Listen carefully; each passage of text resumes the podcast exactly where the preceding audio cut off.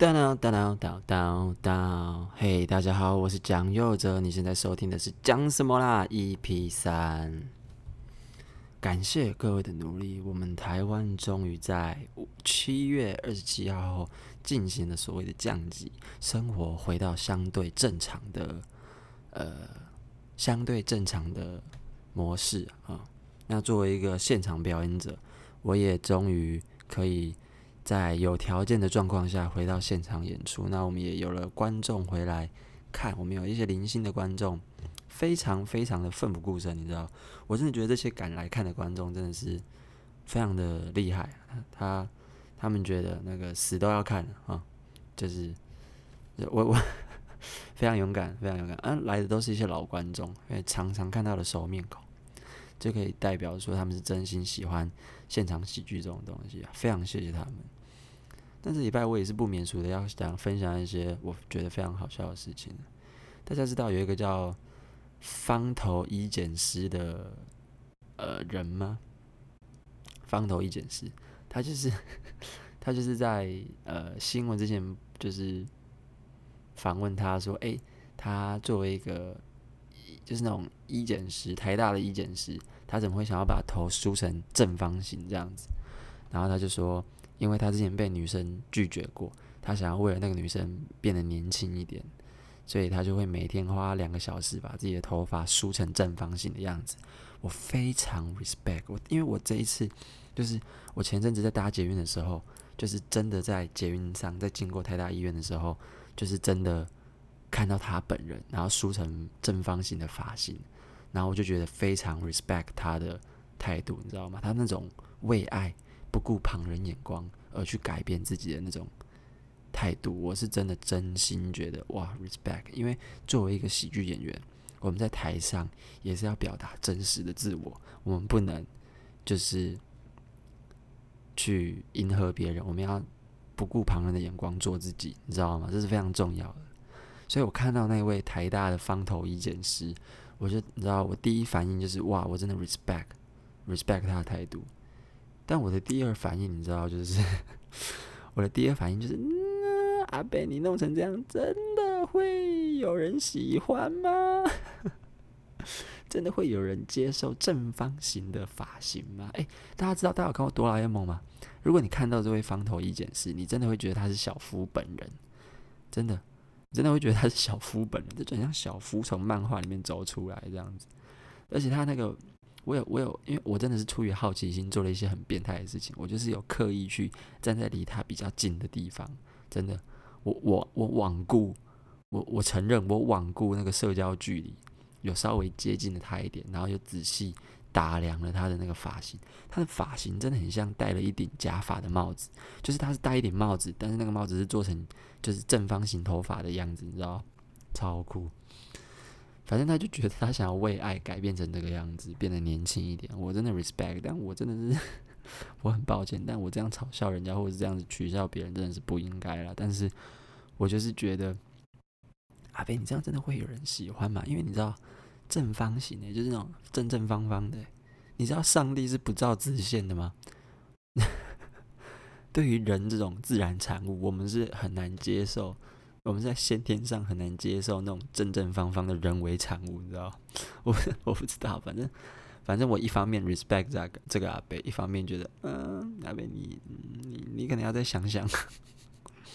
我不知道你你你你喜欢的女生的那个年龄层或者是那个类型，是不是刚好是喜欢你这个发型的类型？我只只只祝福你啊，祝福你。反正是我看到，呃，这礼拜发生最好笑的事情。那。因为我是现场喜剧演员，晚上的时候是现场喜剧演员，所以我们现在在稍微降级之后，疫情稍微降级之后，我们开始可以回到现场演出去做表演。那你知道，我们时隔呃呃两个月不见，如隔三秋，但两个月好像也就一秋了 啊，我不知道，反正就是大家就是终于就是回到现场可以。互相见面，哎，那感觉真的很棒。回到舞台上的感觉真的很好，而且有非常多的观众，真的是就是呃，也没到非常多，大概大概呃十几个，甚至到四十个都有。不同的场地，不同的场地，十几到四十个，十几个到四十个都有。你知道我真的很 respect 这些观众，他们真的是喜欢喜剧、支持喜剧到他们抱着必死的决心来看喜剧。他们真的是花钱进场，在刚解禁的这个状况下进场来看现场喜剧，即便他们知道他们可能会看到非常非常烂的笑话，但是他们还是愿意来。非常感谢他们，因为你知道这感觉就很像什么？其实这两个月啊，这一个多月、两个月这种。呃，三级警戒的生活，对我们喜剧演员来说，很像放暑假，真的，真的很像放暑假。那你也知道嘛，放暑假干嘛？耍废。所以没有人做作业，没有人写暑假作业，没有，每个人都是到最后关头，哦，要解禁了，然后赶快准备一下一些最近想成这两三天，甚至这一个礼拜才想到的一些比较有趣的事情，带到台上发挥。所以真的，真的就是必须说，就是。那个品质真的是参差不齐啊，对啊，我也不想演了，就是真的参差不齐啊。包括我自己在内，也表现得普普通通，就是大概我准备的笑话，大概命中率只有五十五十。但是非常谢谢这些观众，真的是他们其实也不管你的笑话好不好笑或有没有基本的品质，他们就是觉得哦，回到舞就是舞台，呃，回到可以回来看表演是一件对他们来说非常放松的事情，所以他们也不介意，他们就是有一种同乐的心情这样子。非常谢谢他们，所以我你知道我这礼拜最开心的事情，除了刚刚一开始说的方头一剪十，是我觉得真的很好笑的事情，然后 然后最开心的事情就是终于可以回到现场去做表演，然后你知道做表演真的是很容易让人取得一些成就感，那那种成就感就很像海洛因一样，你会你会永远会要的更多。你你你你试过一次之后，你会就想要的第二次、第三次，那你会越要越多，越要越多，真的那种感觉真的会上瘾。推荐大家，如果有机会，都可以报名现场喜剧的 Open Mic 去尝试那种感觉，你真的会上瘾。所以我就在这一次呃解禁之后，就是去马上去报名了 Open Mic，然后感受了一下这种如同吸毒般的快感。那这礼拜发生最大的事情，当然就是奥运嘛。我们台湾有了非常多呃非常多厉害的运动选手，取得了非常好的佳绩。那有些虽然没有取得佳绩，也是留下非常印象深刻的对决，跟一些高手的对决。那我必须老实说，我对奥运一点兴趣都没有，我甚至觉得很不爽，你知道吗？就是所谓的。奥运风潮这件事情，但其实也不是奥运的错，但只是它是一个契机点，让我想要来讲这件事情，就是所谓的一日粉丝。一日粉丝这件事情是我非常非常嗤之以鼻的事情。我不知道大家是怎么想，但我觉得一日粉丝真的是有够难看，你知道吗？就很像那种哦，你有好处了，你才过来分一杯羹的那种人，我真的是超讨厌。但我对奥运，呃，并没有所谓的。革命情感，或者是那种使命感，就是我觉得哦，奥运就是另外一种比赛而已。可是我对那种一日粉丝，就是比较多的那种厌恶，是在篮球上，因为我自己是还蛮喜欢打篮球的。然后我就觉得很那时候，呃，可能我不知道大家有没有在看 NBA 啦，如果有在看的话，就会觉得说很多那种一日的金州勇士粉，因为金州勇士就是 NBA 一支近四年。这五年来很厉害的一支球队，但这两年比较陨落了，因为一堆人受伤。但是反正就是，不管在任何的运动领域上，永远都有那种跟风仔跟那种一日粉丝。然后那种一日粉丝就是会那种，呃，很喜欢 po 文，然后讲一些哇，#hashtag 谁谁谁，#hashtag 什么什么加油中华小将加油，什么 #hashtag Stephen Curry 三分神射什么啊，金州勇士冠军什么什么。但是你仔细去跟他们。聊天，你就会发现，啊，你妈假粉丝，你根本就不懂，在那边跟人家跟风，绑假迷，你底下话些不懂，不要在那边侮辱我的我的偶像，好不好？你懂我意思吗？我我真的前阵子就因为奥运，我的 FB 可能现在不止我啊，可能现在全台湾人的社群软体几乎都是奥运文啊。但那这也不是说不好，因为当然对选手来说，更多的关注当然是对他们更好的。但是对我们这种老粉丝，我们就会觉得说啊，你们这些人来跟风，你们根本就不够坚持，你们都是渣男，玩完就想走，你知道吗？对，一日粉丝对我来说就很像那种一夜情的对象，就是只想要约炮一夜情的人，他不是长久的那一种，他们就是哦，今天可以爽一下哦，来啊啊，爽完之后就嗯好，我要回去过我的生活，你走开旁边，不要来理我这样子，这就是一日粉丝令人讨厌的地方，吃干抹净就想走。不过当然也没有这么难听啊，就是 他们也没有到，就是真的这么糟，好像变成这种骗炮这种一日渣男，这种一夜情的那种渣男或者是渣女，我不知道。没有到那么严重了，但是你知道，就是会给我们这种长期以来都在默默支持，在没有人在关注的时候就已经在关注并给予支持，不管是精神上或者是金钱上的支持，这些老粉丝很那种，就是有我们会有一种那种优越感，就是你们少来玷污我们热爱的事情，你懂我意思吗？但是后来，后来最近奥运这些事情，我一开始确实是这样子。就是像我以前一样，有人就是那么跟风 NBA 总冠军赛，我觉得很嗤之以鼻。奥运最近的新闻一开始也是给我这种感觉，但后来我就发现，哎，我有一个不同的反思，就是就是我除了很讨厌一日粉丝之外，我也很讨厌独立乐团的听众。就是你知道，独立乐团的听众有一些很极端的，他们极端到会觉得，就是。他们极端到会觉得说，他们喜欢的乐团如果有太多人听，他们反而就觉得这个乐团变主流了，变巴拉了，变得跟大众靠拢了，没有他们一开始的那种那种独立感，你知道吗？所以我就突然就觉得，这种一日粉丝，我讨厌一日粉丝的这种心态，就跟这些极端的独立乐团的听众一样，听团仔一样，就是我会想要切割自己跟那些。根本就不懂听团，然后还能跟人家跟风音乐节，或者是你知道那种那种音乐节的那种一日粉丝的那种粉丝一样。我突然发现，我正在做一些我讨厌的人正在做的事情。就我讨厌独立乐团的那种极端听团仔，想要切割其他欣赏，想要来欣赏或者是了解独立乐团文化的的那些新听众。我讨厌他们这样子。可是没想到，换个角度想，我在运动，就是我自己喜欢的事情上面，我也讨厌，你知道吗？我也讨厌这些所谓的一日粉丝。那其实这两个东西本质上是一样的。我居然在做一样的事情。我当下想到这件事情的时候，我马上赏自己一巴掌。当然是抽象上了，不是物理上。物理上也太智障了，谁会突然赏自己一巴掌？但就是抽象上，我赏了自己一巴掌，我就突然理解到啊。我不应该这样，所以我现在对呃所谓的一日粉丝不会讨厌，我只会跟他们保持距离。没有啦，没有啦，没有。我就是就是我开始有一些转念啊，开始有一些转念，就觉得说每个人都需要呃每个人需要都需要一个契机去了解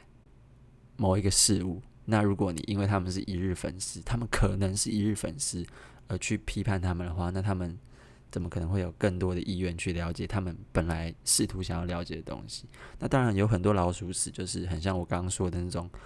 那种骗炮的那种一夜情的那种渣男渣女一样，就是诶，我爽到了，我发现嗯没有，这好无聊啊。不过我又爽到了，我走了。当然还是有这种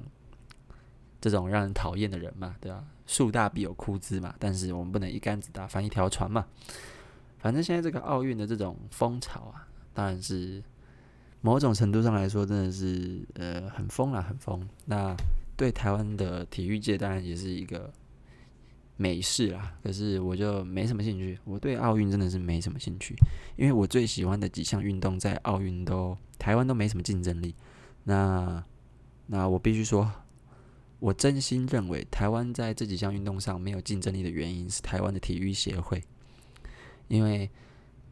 因为我我就是觉得。嗯，很多制度跟很多哎，大家都是分钱利益的事情啊，没有人在为选手着想了。每个人当了老屁股之后，都想要分，就是占领，占着茅坑不拉屎，只想要坐享其成。台湾的体育就是这么黑暗的，没什么好讲的。所以你知道，对啊。不过，呃，你知道，就是也不能只有说，呃，我我我喜欢的那几项运动。台湾没有竞争力，那当然还牵涉到很多不同的层面。我我我只是想表达说，至少在篮球跟棒球，这种我相对比较喜欢、比较有兴趣的运动上面，呃，我认识我认识的体育协会非常的非常的令人有呃说话的地方，嗯，有遐想的空间。好，就这样。好，奥运的部分就到这边告一个段落，因为真的很无聊，对我来说。诶，这样会不会很糟糕？因为大家现在都把奥运的那些英雄小将捧成英雄一样，你知道吗？可是我在那边说反话，在那边唱反调，是不是很糟糕啊？不过没关系，这就是我真实的想法。我也希望来这边听的观众可以有他们真实的想法，而不用害怕被批判。对，那反正奥运的部分就讲到这边了。最后想跟大家聊聊，我今这阵子在职场上遇到了一些比较跟我无关，但我作为一个旁观者来看，觉得非常的有很多想法的的事情。大家也知道我是喜剧演员嘛，如果有在听我的观众，或者是有稍微在别的别的领域了解我的观众，就是可能就知道我其实我主要的工作是。喜剧演员，那喜剧演员就会牵涉到讲笑话这件事情。大家觉得笑话是什么？笑话是可以冒犯人的吗？会想到这个，其实是因为我昨天有跑到某一个酒吧，他们俱乐部开放回归正常之后有开放演出，然后我就去报名了 Open Mic，然后当晚的主持人是 Jim。我们喜台湾喜剧界的地狱使者，然后我们就是反正就是演出完之后，我们就几个演员就有稍微留下来，大概很短的时间，然后小聊了一下这件事情。抱歉，大哥，就要当当时还有当时有我 Jim 龙龙跟阿秋，就是如果可能有在看喜剧圈的老观众，一定都认识这些人。那哦，这边就是我们这边讨论说，呃。笑话的呃的界限在哪里？你知道？我们就在那边讨论笑话的界限在哪里。然后龙龙就有他的看法，Jim 有他的看法，阿雀有他的看法，我有我的看法。我们就在就这件事情上面有了很激烈的讨论。那那你知道，就是这个就要牵涉到这呃，这个就举个例子来说好了，就是我们台湾有。前阵子有办了一个火烤瓜子，非常大的一个盛事，一直到后来，呃，伯恩的萨泰尔也有举办了第一次的炎上，都是呃炎上徐乃麟这两种表演形式都是所谓的 roast，就是 R O A S T，就是火烤对方，就等于是就是攻击对方，在好笑的前提下攻击对方，羞辱对方的一些缺点、一些标签、一些人设这样子。那当然都是双方都在。互相呃知道的状况下，就是已经互相接受，说好我们可以来玩这样子的状况下去互相冒犯这样子。然后你知道，我们就在那边讲这件事情。然后，然后你知道，我就开始思考笑话的界限到底在哪里。如果今天就是你知道，因为笑话就是你听到觉得好笑的东西，有有时候你的自然反应都快过于你的道德思考，你知道吗？就是你听到一个很地狱梗的东西，你先笑了，但是你等到理性的去想了之后，才发现啊，这个真的很很不行呢，这个道德上很不行呢，你懂我，你懂我意思吗？然后就开始思考说，如果人的自然反应永远都优于理性的话，就是在听到一个他真心想笑的东西，一定是嘛？如果他今天不想笑，那当然就是这个东西就不成立。但是在好笑的前提下，人永远都是自然反应、生理反应快过于。脑袋的思考就是说，哎，这样好像不行，你知道？如果在这种前提下，那那是不是代表只要我好笑，我就可以取笑任何人，他就可以被接受，他就可以你你哇，这样讲有点极端。不过就是我其实就是好奇说，地狱梗或是这种 Rose 的这种比较冒犯他人的这种笑话模式，大家真的接受吗？就是台湾社会的接受度到底在哪里？到底在哪里？因为举个例子来说好了，嗯，可能要像是这种有一个大标题，就是火烤瓜子，或者是炎上徐乃麟，或者是你知道要有一个大标题讲好说我们今天就是来冒犯人的，那好像就可以被接受了。但是这是在这种极端情况下。那一般的时候呢，就比如说厂商为了自己的，如果我们去表演的时候，厂商为了他们的品牌形象，或者是他们有一些顾虑，他们肯定还是会在这个社会价值上，还是会不想要冒这个风险嘛。就举个例子来说好了，我和龙龙曾经有一次有一个商演，就是龙龙有找我去做一个商演，那他有特别提醒我说，厂商希望讲的内容不要跟政治有关，不要跟新三色有关，然后不要骂脏话。我就很好奇，如果限制这么多，啊，龙龙你要讲什么？反正就是，反正就是，反正我刚其实就是一个很好的示范，我就是在反讽龙龙的。呃，笑话风格在大家的印象里面，可能就是政治啊、新三色啊、脏话啊这样子。过去啊，当然龙龙现在不是这样，我现在好像在救场。不过算了，反正就是，反正就是我刚刚就在示范一个冒犯龙龙的的 roast。然后，但除此之外，厂商这其实这是真实发生的事情哦。我觉得其实就是想表达，就是厂商也会有他对于笑话的那种道德界限。而有所顾虑，那是不是代表说，当今天谈到利益行为的时候，我们都还是会以不冒险为主？那是不是代表这个社会根本就没有接受这么高自由度的笑话方式，没有办法切割开来说，啊，笑话是笑话，我对你没有恶意，但是今天为了表演，我们就这样子吧，你懂我意思吗？你懂？对啊，那如果。如果台湾对于这种笑话的接受度还没有到这么高的话，那是不是台湾的表演者在做这种类型的创作的时候就会变得很限缩？因为就连中国都有吐槽大会，可是你如果仔细去看他们吐槽大会，他们吐的东西其实很很蜻蜓点水，很蜻蜓点水。我我指的蜻蜓点水的意思，不是说他们写的内容不深入，而是他们会。攻击比较呃无伤大雅的东西，而不是那种真的是攻击到这个人会好像真的走心的那一种程度。但是他们的笑话的还是很有深度的，还是很有很有很很有高高技术含量的笑话。只是他们会攻击的、会发挥的那个点都是比较蜻蜓点水的。因为相较之下，台湾就凶很多。那不要说台湾了。说喜剧的大国美国，美国是最开始有这个火烤大会的这种形式的表演，那他就更不用说，他但是连总统都敢找来，川普都敢找来，就是大骂羞辱他，你知道吗？但我就很期待有一天台湾可以进步到，就是也不能说像美国那样进步啦，因为美国那样有点极端，就是可大家可以进步到，就是当我们是在讲笑话的时候。我们今天在表演的时候，这些东西不会被过度解读，而就算厂商要来找我们做表演的时候，他们的受众、他们的观众也可以理解，这是为了要给大家一些比较好玩的东西、好笑的东西，而去做的表演。所以大家不要太认真，不要太较真，不要太。被冒犯，或者是代替某些人被冒犯，懂我意思吗？就是呃，表演是表演，就是我我总觉得这个社会没有办法，哎，可是这也是想一想，这好像也是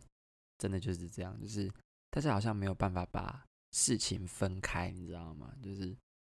表演是表演，个人生活是个人生活，然后什么是什么，公是公，私是私，公私分明，或者是当然就是把一些东西分开，永远都会。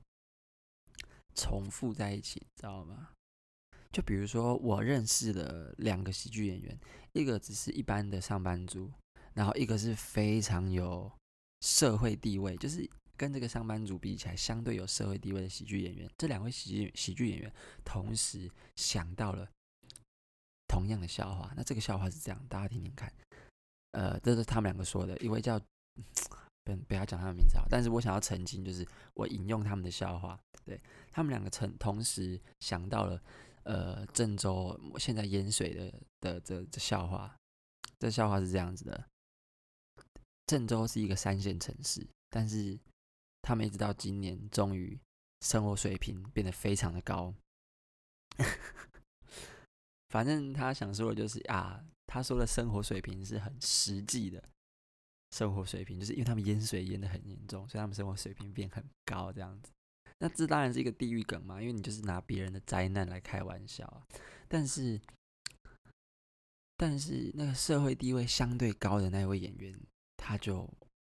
坚持自己不敢讲，因为他觉得一定会被骂，他的身份一定会被骂。但是另外一位身份呃，就是比较普通上班族的身份地位、社会地位相对比较低的那位演员，就觉得这哪有什么好怕的，就讲啊。那讲完之后，这个东西确实有他。让人第一时间觉得好笑的地方在，